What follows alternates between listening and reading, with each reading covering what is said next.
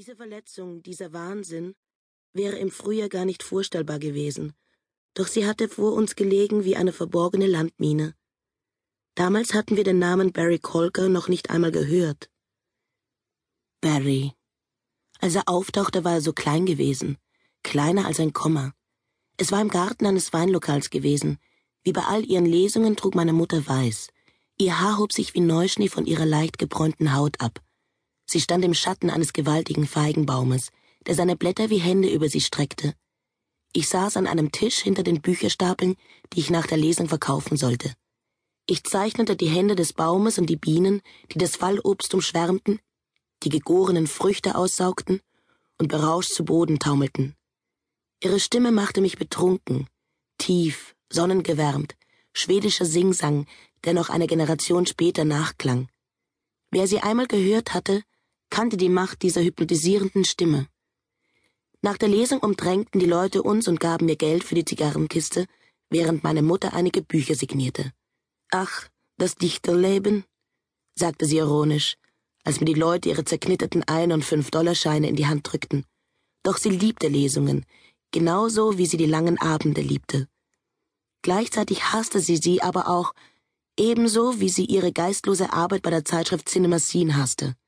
Dort machte sie den Klebeumbruch und montierte Artikel, deren Verfasser 50 Cent pro Wort für das Auskotzen ihrer schamlosen Klischees verdienten.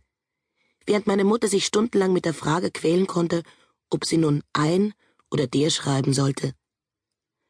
Beim Signieren ihrer Bücher hatte sie ihr übliches halbes Lächeln aufgesetzt, eher innerlich als äußerlich, so als mache sie sich im Stillen über die Leute lustig, wenn sie ihnen für ihr Kommen dankte, ich wusste, dass sie auf einen ganz bestimmten Mann wartete. Ich hatte ihn schon entdeckt. Ein scheuer Blonder im Ethnolook. Er hielt sich im Hintergrund und betrachtete sie hilflos, völlig von ihr gefangen. Nicht umsonst war ich zwölf Jahre lang Ingrids Tochter gewesen. Inzwischen konnte ich diese Typen im Schlaf ausmachen. Ein stämmiger Mann, der sein dunkles Haar zu einem lockigen Pferdeschwanz zurückgebunden hatte, drängte sich vor und schob ihr sein Buch hin, um es signieren zu lassen. Barry Coker, mir gefällt deine Arbeit.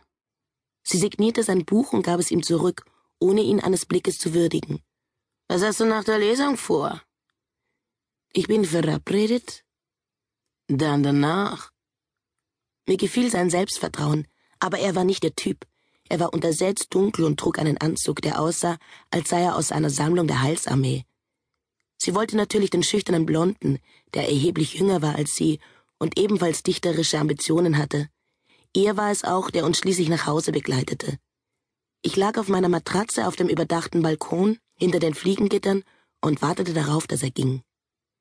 Eine Handvoll Sterne erschien am Himmel, doch in L.A. konnte man keines der Sternbilder richtig sehen, deshalb verband ich sie zu neuen Konstellationen. Die Spinne, die Welle, die Gitarre. Als er weg war, traute ich mich wieder in das große Zimmer. Erlaube einem Mann niemals über Nacht zu bleiben, sagte sie zu mir. Das Morgengrauen lässt die Magie der Nacht Schale scheinen. Die Magie der Nacht, das klang wunderbar. Eines Tages würde ich auch Liebhaber finden und hinterher ein Gedicht schreiben. Ich betrachtete den weißen Oleander, mit dem sie an diesem Morgen den Couchtisch dekoriert hatte. Drei Blütenstände, die den Himmel, die Menschen und die Erde verkörpern sollten. Ich hatte das Gefühl, kurz vor der Enthüllung eines wichtigen Geheimnisses zu stehen. Etwas hatte mich umgeben wie ein Mullverband, und ich begann ihn abzuwickeln.